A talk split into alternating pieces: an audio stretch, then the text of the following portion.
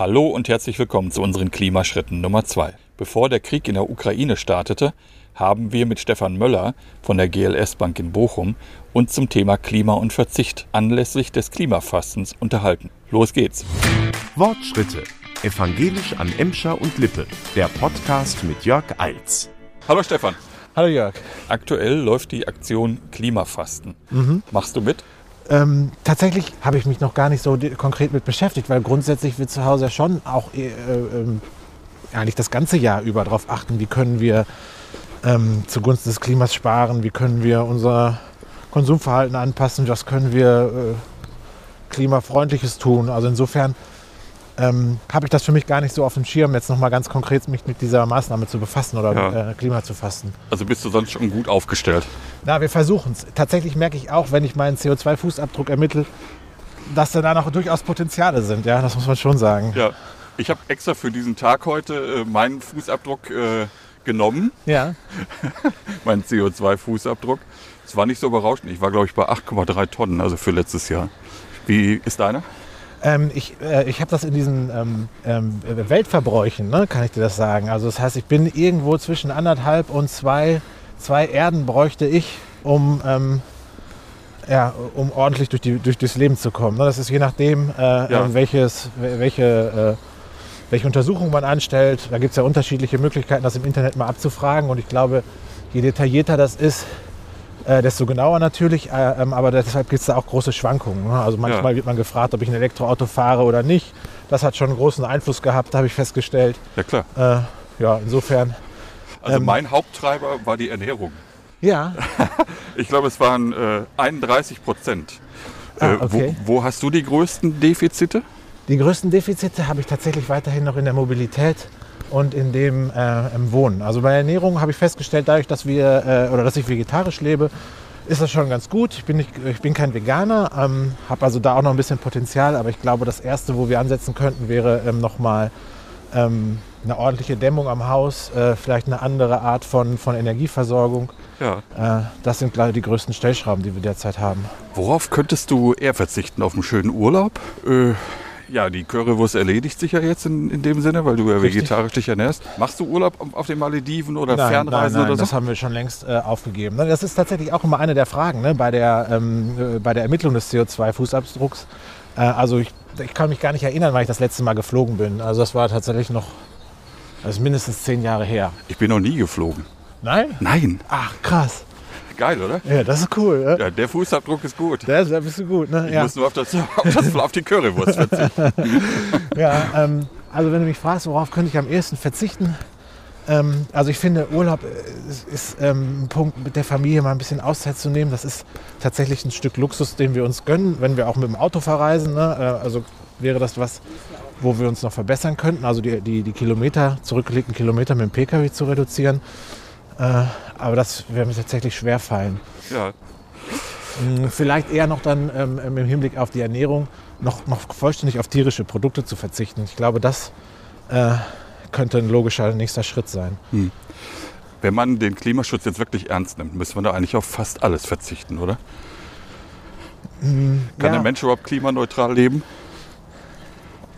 Das, ähm, ich Schwere glaub, das Frage, ist, ne? Das ist eine schwere Frage. Das ist, glaube ich, äh, ähm, äh, zumindest nicht für jeden möglich. Ne? Ich meine, feststellen äh, äh, lässt sich schon, dass das, äh, das Konsumverhalten einfach einen großen Einfluss hat. Ja? Ja. Äh, also ähm, ein Kumpel von mir sagt immer, der größte Weg, CO2 einzusparen, ist Armut. Ne? Also weil da einfach nicht, weil die Menschen, die, die verhältnismäßig arm sind oder gerade auch im globalen Süden, einen ganz anderen CO2-Fußabdruck haben als wir, weil ähm, ja, die ganz anders konsumieren, beziehungsweise gar nicht oder gar nicht die Möglichkeit Ja. haben. Ne? Also die stellt sich nicht die Frage, esse ich eine Currywurst oder verzichte ich auf den Urlaub. Ne? Hm. Was meinst du, warum tun die Leute sich äh, hier in den reicheren Ländern schwer damit zu verzichten?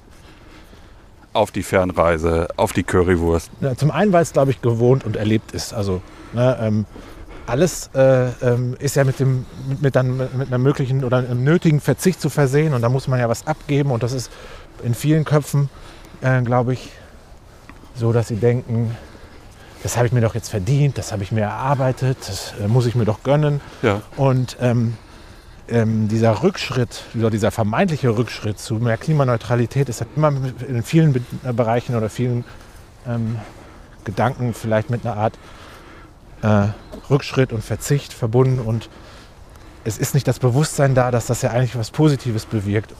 Und ich glaube, es kommt hinzu, dass wir die, ähm, äh, die Ursachen des Klimawandels hier noch gar nicht so deutlich spüren. Das nimmt langsam zu, leider. Ne, Wir erleben das mit den Überflutungen im letzten Jahr. Hm. Äh, aber meinst das, der also, wenn Druck die ist Leute hoch jetzt noch genug. mehr, ich sag mal, äh, Katastrophen erleben müssen hier, dann fängt es an, bei den Leuten im Kopf zu tickern. Ich könnte mir vorstellen, dass der Leidensdruck, wenn der steigt, dass dann auch das Bewusstsein äh, größer wird, leider, ja. Wie kann man denn, äh, ich sag mal, mit Verzicht auch Spaß am Leben haben? Ich glaube, ähm, dass das. Äh, Fehlt dir irgendwas im Leben? Nein, ich brauche kein Porsche. Äh, ich brauche ich brauch zu Weihnachten keine Erdbeeren oder sowas. Ne? Das ist ja alles äh, Quatsch. Glücklich sein kommt ja eher daraus, dass man ähm, sich mit anderen Menschen umgibt, dass man in der Gemeinschaft lebt, dass man irgendwie zufrieden ist mit dem, was man tut, dass man Ja. in seinem Leben Sinn sieht. Äh, und Verzicht im Konsum nicht dazu führt, dass das weniger wird, sondern vielleicht, dass es sogar noch mehr das Bewusstsein steigert, irgendwie im Zusammenleben mit anderen Menschen seine Zufriedenheit zu finden und nicht darin, sich irgendwelche unnötigen Luxusgüter zu kaufen. Ja. Einer Studie zufolge würden es 39 Prozent der Europäer am schwersten fallen, auf das Auto zu verzichten. Wie abhängig bist du vom Auto? Ja, leider, äh, also ich glaube, ich rede mir mehr ein, abhängig zu sein, als ich es bin. Ja, Ähm, du bist gerade mit dem Fahrrad Ich bin gekommen. jetzt gerade mit dem Fahrrad gekommen, genau, weil das ist jetzt irgendwie zehn Minuten von hier aus. Wenn ich ins Büro fahre, bin ich eine ganze Zeit lang gependelt, also mit, ähm, mit, mit dem ÖPNV. Seit einem halben Jahr habe ich jetzt ein Elektroauto. Privat. Ja, genau. Ja. Ähm, wo mit dem ich dann jetzt ins Büro fahre, wenn ich den ähm, fahre. Äh, was sich ja auch geändert hat in der aktuellen Situation, bin ich vielleicht im Schnitt ein, zweimal die Woche im Büro. Das ist so ein bisschen eine gefühlte Abhängigkeit. Auch da wieder das Thema Bequemlichkeit, schnell mal hin, Ja. schnell mal zurück. Oh, ich glaube, wir müssen an eine Seite. Da kommt nämlich ein Auto. Ein Auto. ja, Entschuldige. Ähm, ja, und so, also ich glaube, ähm, dass das vielen auch, auch dieses Thema Bequemlichkeit wieder ist, auch beim Auto, dass man da so eine gefühlte Abhängigkeit hat. Ja. Und gleichzeitig gibt es, glaube ich, noch Potenzial, die Mobilitätskonzepte oder die Mobilitätsangebote irgendwie auszuweiten. Ne? Wie oft benutzt du öffentliche Verkehrsmittel? Ach genau, ein Punkt, wo man einen CO2-Abdruck auch noch verbessern könnte. Viel zu selten, ja. Äh, ich hatte, genau, vorher hatte ich halt ein Ticket 2000, Ja. äh, so, so, so ein ähm, ÖPNV-Ticket. Damit bin ich viel rumgefahren. Seitdem ich die kleine äh, Elektrokiste habe, ähm, habe ich das abgegeben und fahre. Ja, größere Dienstreisen mache ich mit dem Zug. Aber Ja. sonst ähm, hier in der Umgebung mache ich dann doch schon eher was mit dem Fahrrad. Wir haben das Glück, dass wir relativ stadtnah wohnen, also zum Einkaufen oder zum- zum Ausgehen abends können wir gut mit dem Fahrrad fahren. Ja, sodass ich eigentlich ÖPNV maximal dienstlich benutze und das kommt dann vielleicht ein, zwei Mal im Monat vor. Ja. Ich habe bei quarks.de gelesen, dass wir unsere CO2-Bilanz mit dem Verzicht nur verbessern, aber nicht auf Null stellen können. Selbst bei veganer Ernährung äh, verbrauchst du trotzdem 1,2 Tonnen CO2 pro Jahr. Mhm. Warum ist es trotzdem wichtig, seinen Fußabdruck äh, zu minimieren, zu senken?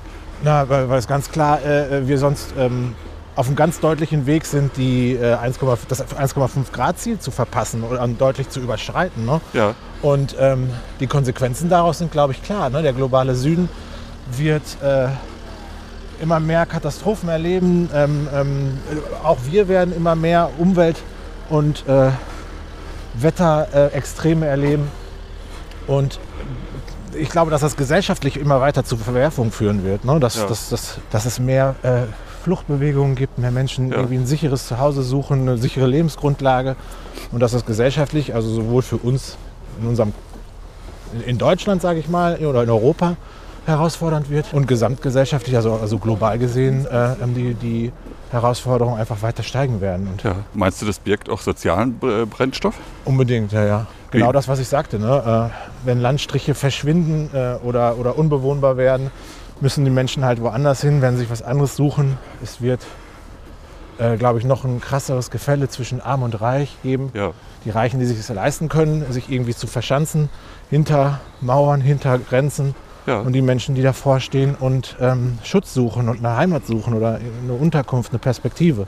Was entgegnest du Menschen, die sagen, es ist doch egal, ob du deine Zähne mit der elektrischen Zahnbürste oder mit der Bambusbürste halt schrubbst? Ja, da würde ich erstmal fragen, womit, die Elektrozahnbürste gespeist wird. Ne? Vielleicht fängt es da erstmal an. Ne? Ah, okay, du meinst also, wenn, wenn, wenn es von deinem Solardach kommt, äh, dann ist es in Ordnung. Dann ist es vielleicht schon mal weniger, äh, weniger schädlich, als wenn die aus einem Kohlekraftwerk kommt. Ne? Wobei Ja. die natürlich verhältnismäßig wenig bis kaum Strom verbraucht. Ja. Äh, Nein, aber allgemein. Aber, aber also so was- im Allgemeinen, also sich ein, sich ein bewusst, also klar, da kannst du mit, mit ähm, Scheuklappen durch die Welt laufen und sagen, mir ist alles egal. Aber ich meine, ich bin jetzt 45, äh, wenn ich Glück habe, habe ich nochmal 45, oder ich werde 45, habe ich nochmal 45 Jahre vor mir und da kriegen wir auch noch irgendwie rum. Ne? Aber Ja. ähm, wir haben drei Kinder und für die würde ich schon gerne auch mich irgendwie einsetzen, dass die eine Perspektive haben. Ne? Das ist ja auch irgendwie das grundsätzliche Verständnis von, von, von Nachhaltigkeit, nur so viel Ressourcen zu verbrauchen, wie auf natürlichem Wege irgendwie sich regenerieren und nachwachsen können. Da kommt dieser Nachhaltigkeitsgedanke ja her. Ja, Und äh, da erlebe ich ja, dass wir da total weit von entfernt sind. Und wenn es mir irgendwie wichtig ist, was zu hinterlassen und äh, für, für, für meine Kinder, für deren Kinder und so weiter irgendwie eine gesunde Lebensgrundlage zu schaffen, dann äh, kann es mir nicht egal sein, ob ich äh, äh, Atomstrom, ob ich Kohlestrom nutze oder ob ich versuche, äh, Ökostrom erstmal einzukaufen und wenn ich die Möglichkeiten habe, vielleicht selber sogar eine Photovoltaikanlage zu installieren auf meinem Dach oder ne, andere Dinge in Richtung der Nachhaltigkeit zu nutzen und zu leben. ja. Also du machst es auch für deine Kinder. Ja, ich mache es für meine Kinder, ich mache es auch, weil ich irgendwie für mich selber auch meine Verantwortung auf dieser Welt wahrnehmen möchte. Mhm. Ne, kann, also, wenn mir alles egal ist, dann ist mir auch egal, wie die Menschen, äh, wie meine Nachbarn leben, wie die Menschen in unseren Nachbarländern leben oder in den Nachbarkontinenten. Das kannst du immer so größer ziehen. Ja, ja, Wenn mir das alles egal ist, dann, dann ähm, brauche ich da nicht drauf zu achten. Aber ich habe schon auch irgendwie das Gefühl für mich selber, äh, auch in der Situation, in der ich lebe. Ich bin hier in Deutschland ge ge geboren worden, zufällig. Irgendwie hat sich mein Bewusstsein hier materialisiert. Das war dein Glück. Das war mein Glück, dass ich halt nicht irgendwie in einem Entwicklungsland lebe, wo ich irgendwie Sorge haben muss, dass ich morgen was zu essen kriege, dass ich eine Arbeit kriege, dass ich ein Dach über dem Kopf habe. Und äh, damit kommt ja auch eine gewisse Verantwortung aus meiner Sicht daher. Und deswegen darf das eigentlich nicht egal sein, äh, wie wir leben.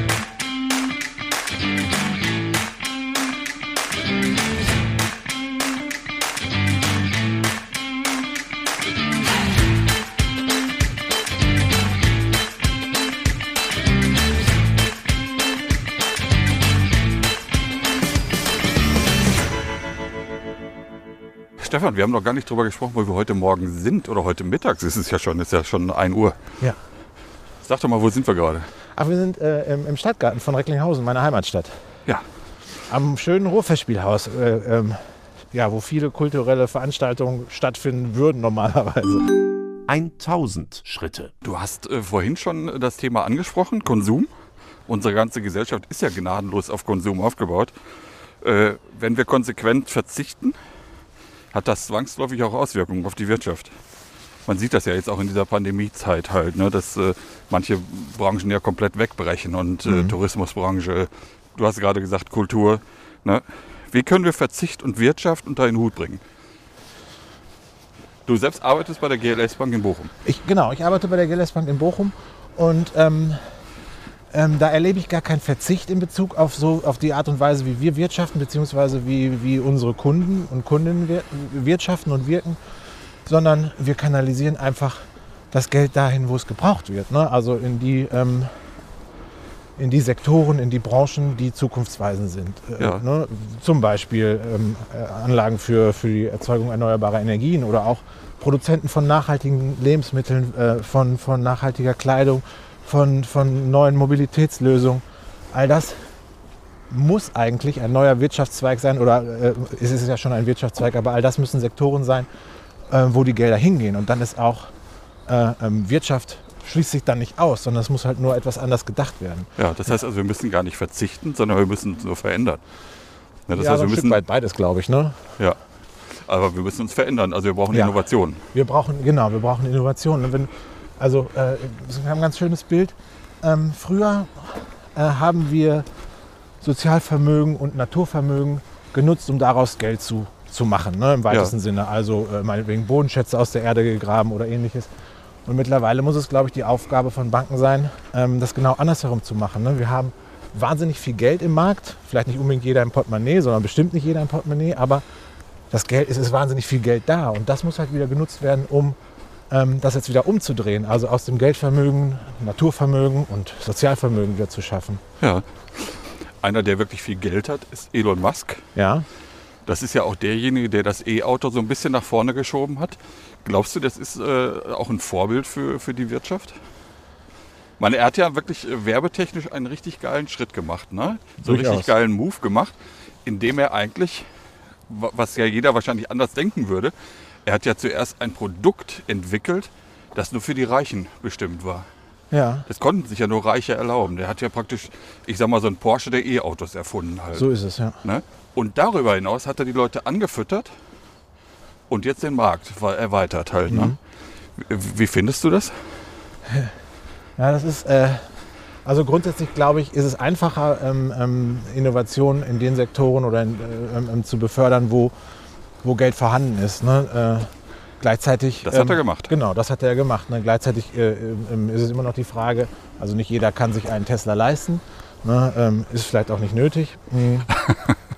äh, Es gibt ja mittlerweile auch VW. ja, oder grundsätzlich ein Elektroauto vielleicht so. Ne? Also Ja. wenn wir davon sprechen, müssen wir auch an die Menschen denken, für die ein Auto überhaupt nicht in Frage kommt aus finanziellen Gründen. Ja. Ne? Das ist äh, ähm, vielleicht auch nochmal so. Und sonst, ähm, ja, Entwicklung muss da stattfinden, ähm, wo man es sich leisten kann, äh, ähm, Vorreiterrolle äh, einnehmen und mh, gleichzeitig ist, ist das Ganze, äh, äh, was, was Elon Musk vielleicht darüber hinaus noch äh, tätigt, nicht unkritisch zu bewerten, glaube ich. Ne? Also da sind ja schon durchaus ähm, andere Dinge. Also muss der ins Weltall fliegen? Wie geht er mit seinen Mitarbeitenden um in den, Ja, ja, in den einzelnen äh, ähm, ähm, Factories? Das, da gibt es ja dann durchaus noch Potenzial, das zu verbessern. Ne? Ja.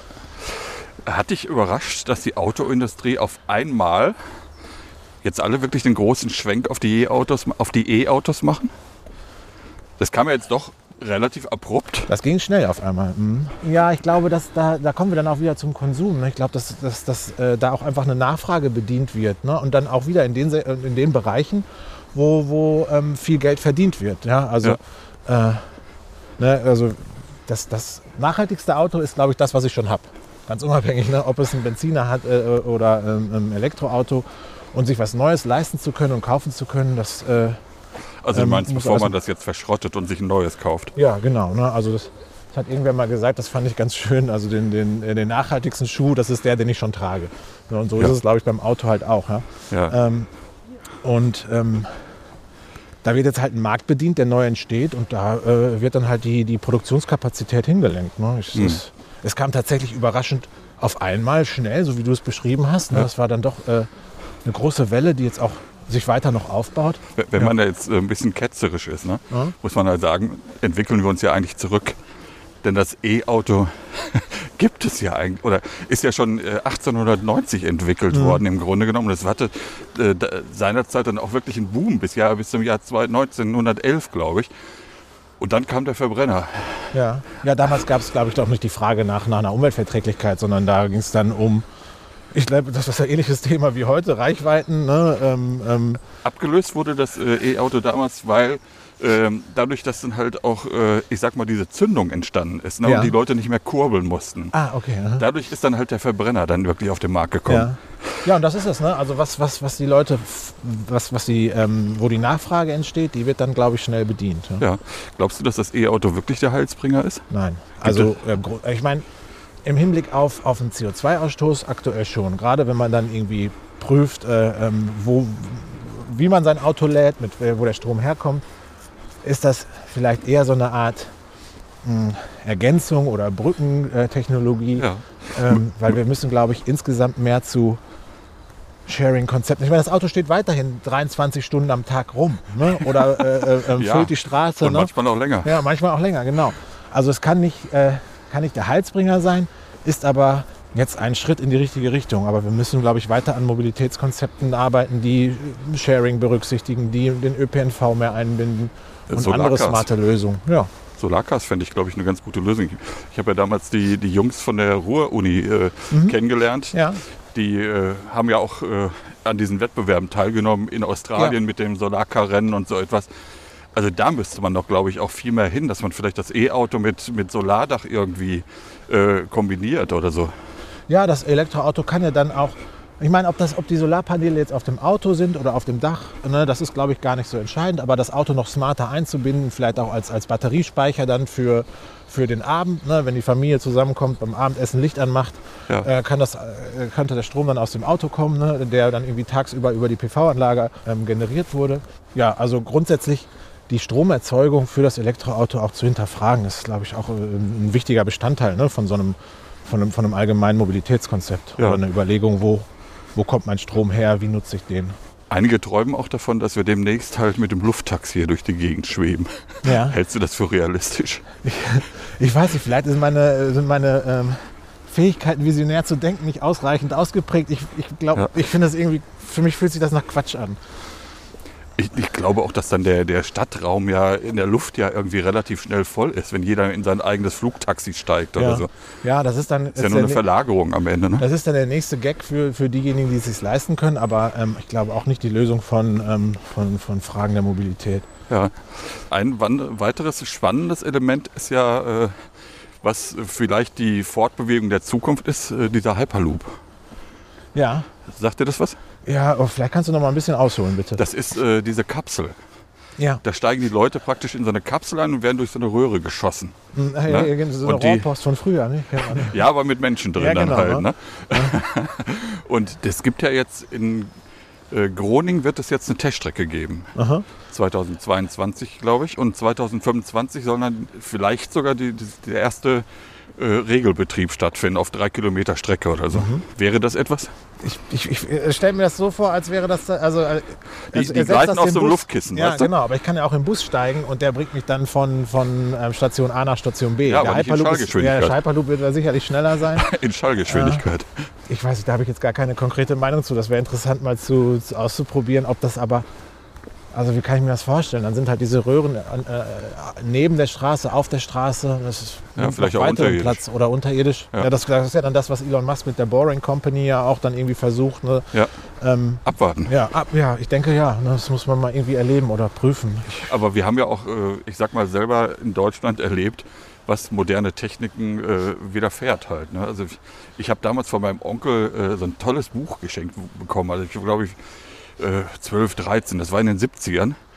Und da war ich ganz fasziniert. Da war der Transrapid drin. Ja, und was aus dem geworden ist, wissen Das wir ja alle im Grunde genommen halt. 2000 Schritte. Die, die Chinesen und die Japaner fahren jetzt damit und wir haben dieses Projekt bei uns gar nicht weiterentwickelt. ja, ja. Ist das nicht einfach traurig, dass wir in diesem Bereich ja, viel zu schnell aufgegeben haben und diese Technik für uns einfach nicht weiterentwickelt haben? Weil das wäre doch, diese Magnetschwebebahn, wäre doch halt eine Möglichkeit halt, um CO2 klimafreundlich durch die Gegend zu rasen. Genau, also das, ähm, das ist, glaube ich, auch viel eher eine Lösung. Ja? Äh, Also ähm, äh, Mobilitätskonzepte nicht, nicht auf Individualreisende, egal ob die jetzt im Hyperloop sitzen oder im Auto oder im Flugtaxi, sondern ähm, ähm, Lösungen zu finden, wie wir platzsparend mehrere oder viele Menschen von A nach B transportieren können. Ja? Und die, Entwicklung von sowas wie dem Transrapid ist dann vielleicht auch ein bisschen Ausdruck äh, äh, ähm, fehlendem politischen Willen oder ähm, ähm, ja, politischen Versagens.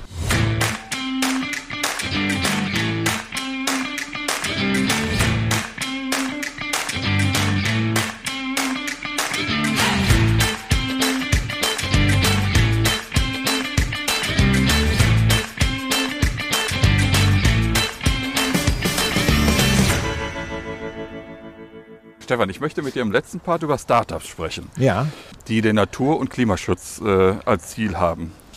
Welche interessanten Projekte gibt es aktuell, die ihr auch unterstützt? also grundsätzlich arbeiten wir ja sowieso in, in der GLS Bank nur mit Unternehmen zusammen, die in irgendeiner Weise einen positiven Impact auf unsere Gesellschaft haben. Ja. Und da gibt es äh, die unterschiedlichsten, die unterschiedlichsten Entwicklungen. Ne? Also angefangen von, ich sag mal so was Klassischem, was, was vielleicht viele auch schon kennen. Natürlich sind die Herstellung von, von Kleidung auf, auf Naturtext oder aus Naturtextilien, die ressourcensparend einfach produziert werden, weil auf Wasser, auf Einsatz von Giftstoffen oder ähnliches verzichtet wird. Da wird experimentiert mit, mit anderen Stoffen statt Baumwolle, mit Ja. Recycling von äh, ähm, ähm, Plastikmüll zur, zur Herstellung von äh, äh, künstlichen Fasern. Oder Wild mit ihrem Holz-T-Shirt. Oder Wild, genau, mit ihrem Holz-T-Shirt, die dann halt auch auf Baumwolle verzichten.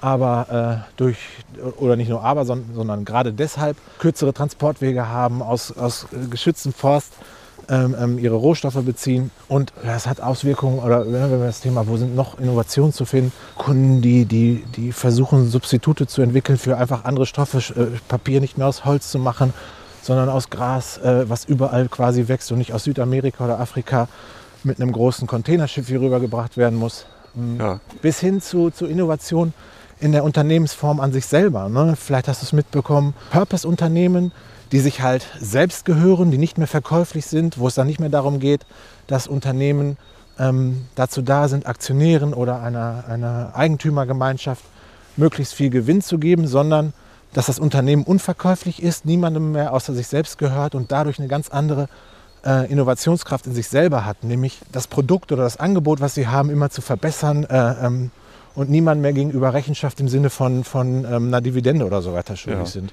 Wo auch dann keiner mehr reinreden kann und sagen, ey Freunde, das rentiert sich nicht, was ihr da macht. Genau.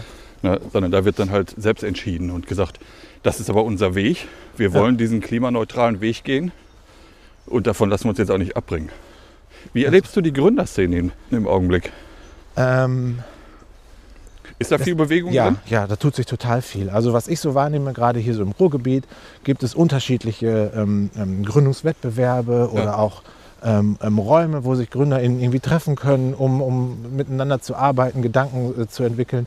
Und ich nehme wahr, dass kaum noch jemand dieses äh, Klimathema oder Umweltschutz, äh, Ressourcenschonung ähm, im weitesten Sinne nicht auf dem Schirm hat. Das ist für alle Gründer mittlerweile Bestandteil der Geschäftsidee. Ne? Und Also da- schon in der DNA des Unternehmens ja. Und da sieht man einfach, dass sich da ähm, in der Generation der äh, Abs- Studiumabsolventen Ja. oder Schulabgänger, also grundsätzlich in der Generation der Menschen, die sich jetzt nach ihrer Ausbildung in die Selbstständigkeit wagen, dass sich da total viel getan hat. Ne? Dass es gar nicht mehr darum geht, wie werde ich möglichst schnell reich, um viel Geld zu verdienen, äh, oder nee, wie werde ich möglichst schnell reich, um, um meinen Lebensstandard irgendwie zu verbessern, sondern wie können wir mit einer Idee gesellschaftlich irgendwas vorantreiben. Und das ist total ausgeprägt. Ja. Wie bewertest du den Innovationsstandort Deutschland? Gibt es noch genug Forschergeist? Ja, ich glaube, dass die politischen äh, Hürden vielleicht noch mal etwas abgebaut werden können, aber ich nehme dem das total als, als ganz rummelig wahr. Ne? Da ist wirklich viel unter, unterwegs und viel, viel in Bewegung. Werden die Startups, die Entwickler äh, ausreichend gefördert und unterstützt vom Staat, Ja. von den Banken? Ja, das ist, äh, ich glaube, dass das, das hat so zwei Seiten. Auf der einen Seite könnte man sagen, man kann eigentlich nie genug unterstützen, gerade wenn es darum geht, dass es um, um äh, Innovationen geht, die ne, im Hinblick auf Klimaschutz besonders äh, äh, wirkungsvoll sind. Ja. Auf der anderen Seite kann man sagen, ja gut, aber sie müssen auch beweisen, dass sie es von alleine schaffen, dass das Produkt es äh, äh, kann und dass es äh, ähm, auch ohne fremde Hilfe wirtschaftlich ist. Und äh, Es muss markttauglich sein. es muss, muss markttauglich sein. Und ne, zwischen diesen beiden Polen bewegt sich auch irgendwie so meine Meinung. Ähm, ich, ich, ich glaube, die Förderbanken ähm, könnten da sicherlich noch mehr tun, aber auch die müssen, haben ja einen, einen öffentlichen Auftrag und müssen gleichzeitig aber auch dazu sehen, dass die Kredite, die sie herausgeben, ähm, rückzahlbar sind. Ja. Wie Und viel dennoch- investiert ihr jedes Jahr in solche Projekte? Oh, das kann ich dir gar nicht genau sagen. Also wir haben äh, ein Kreditwachstum von, äh, ich glaube, letztes Jahr rund einer Milliarde Euro, aber das natürlich nicht auf GründerInnen irgendwie beschränkt, sondern Ja. das ist schon ein deutlich kleinerer Teil, aber das kann ich gar nicht differenzieren. Aber das ist für euch schon äh, eine wichtige Basis halt, so Gründer und Startups und so. Die sind für uns wichtig, klar, ja. ja. Aber für unser Wachstum sind tatsächlich auch schon viele gestandene Unternehmen oder Wohnprojekte äh, ähm, auch von Relevanz, ne, muss man schon sagen. Ja. Wir sind eigentlich schon fast durch. Aha. Ich würde ganz gerne von dir zum Schluss auch noch mal wissen, wie hat dich der, die Nachricht, dass die EU jetzt die, die Atomkraft als klimaneutral äh, einstufen möchte, erwischt? Das hat mich total kalt erwischt. Also das hat mich wirklich aus allen Wolken fallen lassen. Nicht nur äh, ähm, ähm, ähm, Atomstrom, sondern auch äh, ähm, Strom aus Gas ne, oder Ja. Gaserzeugung grundsätzlich als, als Green Asset zu deklarieren, ist eine Mogelpackung. Also das mag vielleicht kurzfristig gedacht irgendwie einen Effekt haben, aber wenn plötzlich durch irgendwelche Atomkatastrophen, wie wir sie in Fukushima äh, erlebt haben, was ja auch eigentlich der Anstoß war, den Atomausstieg in Deutschland zu, zu ähm, beschließen, Ja. äh, ganze Landstriche. Von einer CDU-Regierung. Genau. und dann auf einmal ganz geführten Regierung. ge, äh, ähm, gesamte Landstriche unbewohnbar werden und die Natur, die Auswirkungen auf, auf, auf Umwelt, Natur und Mensch irgendwie ähm, so drastisch und so krass sind, das kann ich eigentlich, das, nee, nicht nur eigentlich, das kann ich nicht verstehen. Das, das ist ja nicht nur das, ne? sondern wir haben ja bis heute kein Endlager. Das kommt hinzu. Also ne? die wir Risiken, schalten die da. unsere, genau, wir schalten unsere Atomkraftwerke ab und keiner weiß, wo das Zeug am Ende gelagert wird. Genau, also die Risiken, die da noch in, der, äh, in den Endlagern ähm, schlummern, noch gar nicht berücksichtigt. Hallo. Das ist tatsächlich ja, gefühlt irgendwie ein Pulverfass. Ne? Und wenn wir es ernst meinen, dann müssen wir uns so positionieren, dass das, äh, dass das, das nicht, nicht Bestandteil der EU-Taxonomie bleibt.